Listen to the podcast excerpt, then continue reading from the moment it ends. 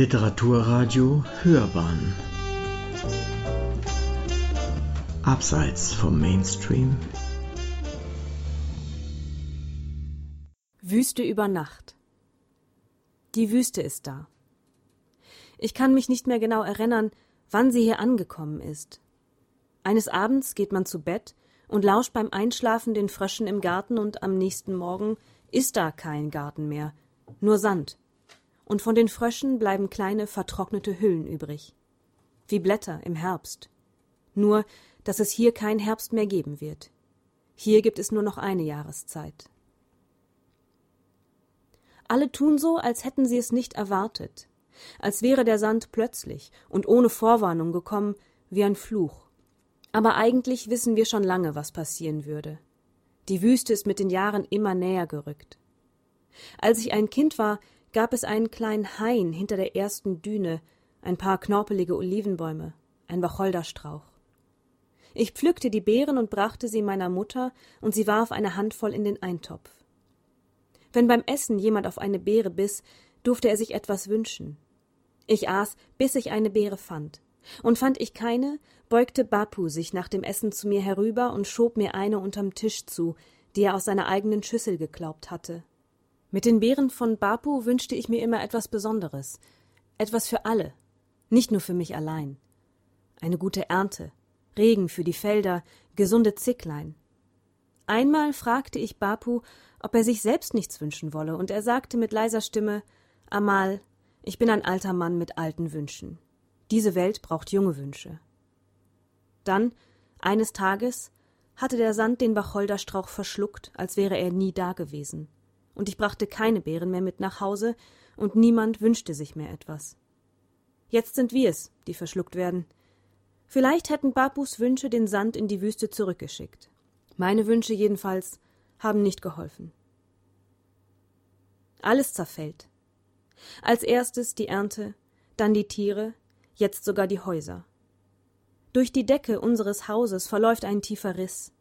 Er zieht sich quer aus der einen Ecke heraus schlägt einen weiten Bogen in Richtung Fenster und ändert dann doch noch die Richtung, um in der gegenüberliegenden Ecke zu enden.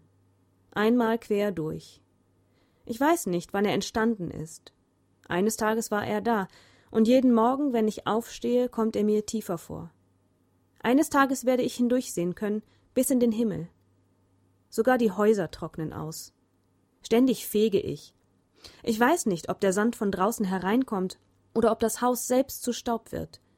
Alles zerfällt, wieso nicht auch das Haus? Vor einer Woche ist Bapu zerfallen. Seit Tagen hatte er nur noch auf der Mauer gesessen, der kleinen Backsteinmauer, die er vor ein paar Jahren als Begrenzung für den Kräutergarten gebaut hatte, damit die Ziegen nicht mehr an die Petersilie gehen konnten. Er war jeden Tag hinausgegangen, als wolle er aufs Feld, obwohl es kein Feld mehr gab. Er war bis zur Mauer gekommen und hatte sich dann hingesetzt und gestarrt auf all das, was jetzt unter dem Sand lag. Das Korn, Großmutters Grab, den Brunnen, die Ziegen, auch die Petersilie. Eines Abends war er nicht mehr hereingekommen. Ich beobachtete ihn durchs Fenster, als wir aßen. Bapu saß still auf der Mauer und rührte sich nicht, auch nicht, als Mutter ihn rief oder als sie hinausging und ihm die Hand auf die Schulter legte. Er blieb einfach sitzen. Später ging ich hinaus und setzte mich neben ihn. Es war dunkel, aber ich konnte trotzdem die dunklen Flecken unter seinen Nasenlöchern sehen, wo der Staub sich beim Atmen abgelagert hatte. Wir alle haben diese Stellen. Sie verkrusten und schmerzen, wenn man den Mund bewegt.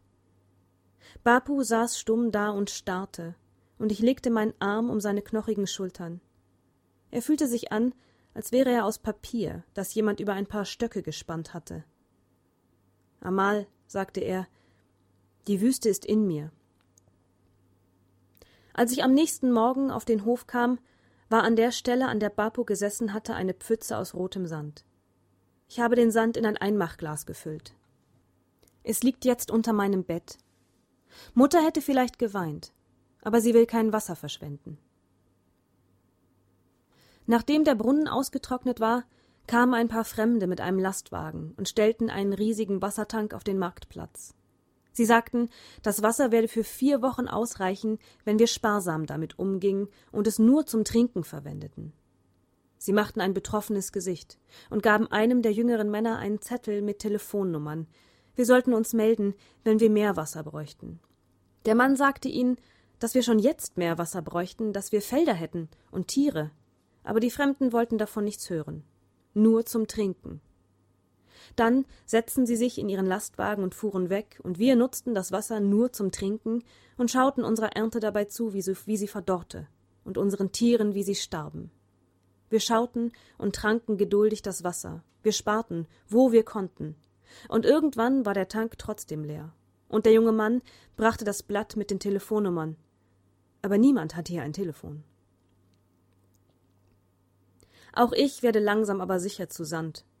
Auch ich habe diese dunklen Flecken unter den Nasenlöchern, in den Mundwinkeln. Wir alle haben sie. Wir kratzen sie weg mit groben Leinentüchern, bloß kein Wasser verschwenden, und unsere Haut ist wund. Immer hat man Sand in den Augen, in den Schuhen, zwischen den Zehen und Fingern, im Haar. Egal wie fest man sich kleidet, wie viele Schichten man übereinander legt, der Sand findet seinen Weg.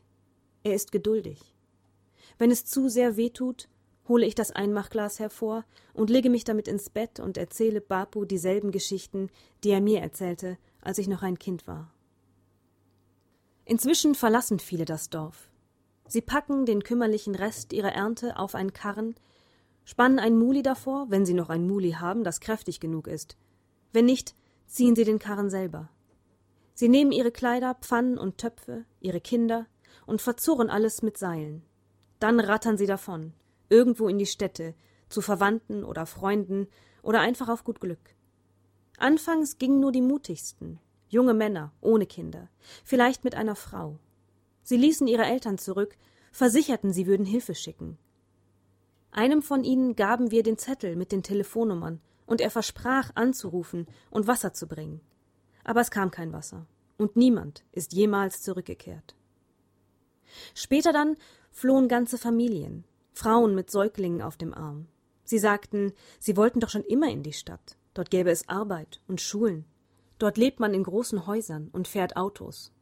Mutter sagt, in der Stadt enden sie alle als Bettler. Dort brauche man keine Bauern. Aber vielleicht ist es besser zu betteln, als vom Sand verschluckt zu werden. Sie sagt, das hier ist unser Haus. Bapu hat es gebaut, mit seinen eigenen Händen, sein Schweiß steckt in jeder Ecke. Aber Bapu ist jetzt Sand, und es liegt Sand in den Ecken unseres Hauses, und ich fege ihn wieder und wieder hinaus. Neulich kam unser Nachbar zu uns und bot meiner Mutter seine Hilfe an. Sie lehnte ab und schickte ihn nach Hause. Zu mir sagte sie, ich solle dem Nachbarn nicht mehr trauen, überhaupt niemandem mehr. Ich solle auf mich aufpassen und den Leuten aus dem Weg gehen. Anfangs verstand ich sie nicht, aber jetzt glaube ich, dass ich sehen kann, wovor sie sich fürchtet. Man sieht es in den Straßen. Diejenigen, die noch nicht gegangen sind, schließen ihre Türen und Fensterläden und werfen den anderen misstrauische Blicke zu. Sie bleiben hinter den Vorhängen und beobachten und ducken sich, wenn jemand vorbeigeht. Menschen, die einmal Freunde waren, vielleicht verwandt sind. Keiner traut dem anderen mehr über den Weg, obwohl jeder dasselbe verloren hat, obwohl niemand mehr etwas besitzt, das der andere ihm nehmen könnte. Wir alle fegen denselben Sand aus unseren Häusern. Meine Mutter sagt, in der Not finden die Starken immer etwas, das sie den Schwachen nehmen können. Ich habe meine Mutter immer für eine der Starken gehalten. Jetzt sehe ich ihre Angst in der Art, wie sie ihre Hände knetet. Auch wir halten die Läden geschlossen. Inzwischen ist die Wüste in meinen Körper eingedrungen. Es knirscht zwischen meinen Zähnen, wenn ich spreche, also spreche ich nicht mehr viel. Ich huste den Sand aus meinen Lungen hervor. Ich fühle ihn, wie er meine Kehle hinunterrieselt, wenn ich schlucke. Ich fühle, wie er aus mir hinausrieselt, wenn ich pinkle. Ich spüre sein Gewicht in mir. Jeden Tag kann ich mich ein bisschen weniger bewegen. Meine Gelenke schmerzen. Ich bin nur noch eine Hülle, die mit Wüste gefüllt ist. Manchmal glaube ich, dass ich eines Tages so enden werde wie Bapu. Ich stehe dann in unserem Hof, meine Kleider wehen mir um die wunden Füße. Ich schließe die Augen, und dann kommt ein Windstoß und ich zerfalle zu Sand, werde aufgewirbelt über die Mauern hinweg, über unser Haus und den verschluckten Rest des Dorfes und ich fliege über die Wüste, bis der Wind mich irgendwo niederrieseln lässt, in ein fremdes Haus, in die schwarzen Haare eines Kindes, in ein Petersilienbeet. Mutter hat aufgegeben. Gestern ist sie zu unserem Nachbarn hinübergegangen, und als sie wiederkam, weinte sie und hatte ein Muli dabei. Ein kränkliches Tier, aber stark genug für unsere wenigen Habseligkeiten. Ich nahm meine Kleider, das bisschen Weizen, das noch übrig ist, und das Einmachglas mit Bapus Sand. Mehr habe ich nicht. Es passt alles in eine Decke, deren Enden ich verknotet habe. Mutter sagt, morgen bei Tagesanbruch ziehen wir los. Ich weiß nicht, wo sie hin will. Ich würde sie fragen, aber meine Zähne sind stumpf und meine Zunge blutig vom Sand in meinem Mund. Es macht auch keinen Unterschied. Ich hoffe nur, dass es nicht zu spät ist. Manchmal glaube ich, dass der Sand schon so tief in mir drin steckt, dass ich nicht mehr vor ihm weglaufen kann. Ich werde die Wüste mitnehmen, egal wohin ich gehe.